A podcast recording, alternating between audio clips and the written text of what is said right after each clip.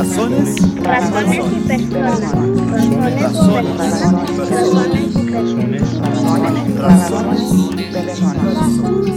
razones y personas. Razones y personas.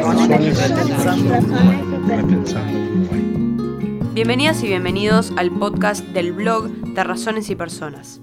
Soy Paula Klein y el tema del que les voy a hablar en este episodio es la clave sobre los problemas de cobertura en educación e inseguridad. Muchos procesos sociales importantes maduran en el largo plazo. Estos procesos suelen ser los más interesantes y muchas veces los más importantes para comprender un fenómeno social en cuestión. Pero, ¿por qué es importante pensar en los problemas a los que el país se enfrenta en esta clave?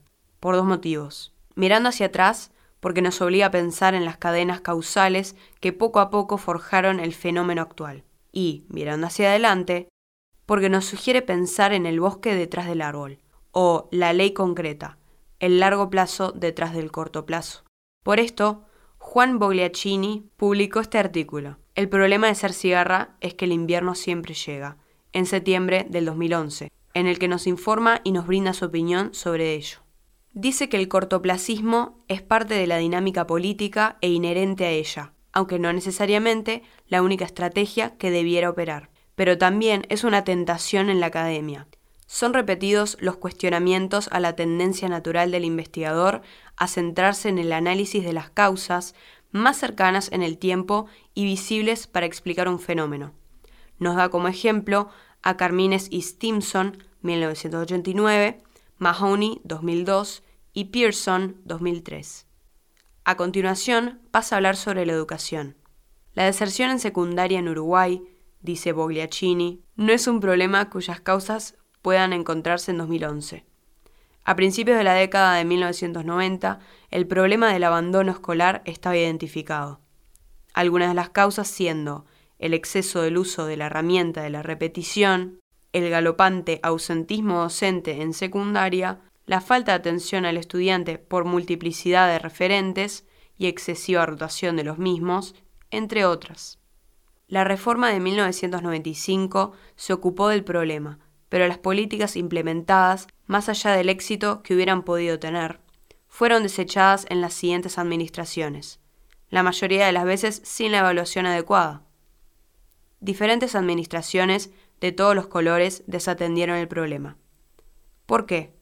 Porque en el corto plazo no era relevante.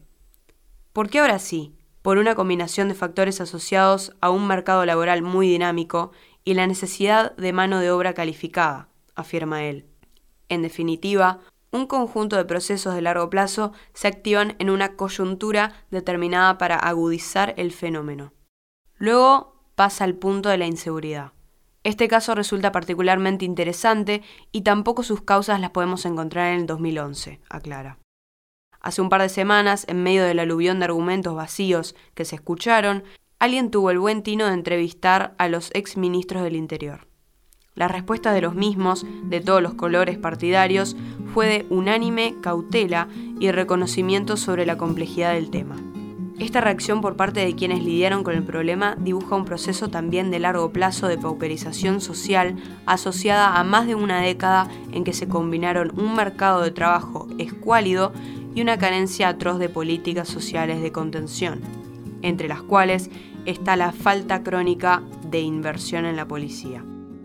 Resultado, el lento proceso de socialización en pautas de supervivencia ajenas a los mecanismos socialmente reconocidos de trabajo y educación en un marco de anomia territorial. Similar patrón, similar resultado. ¿Qué se hace en ambos casos? Viene el parche. Si es con rédito político, mejor.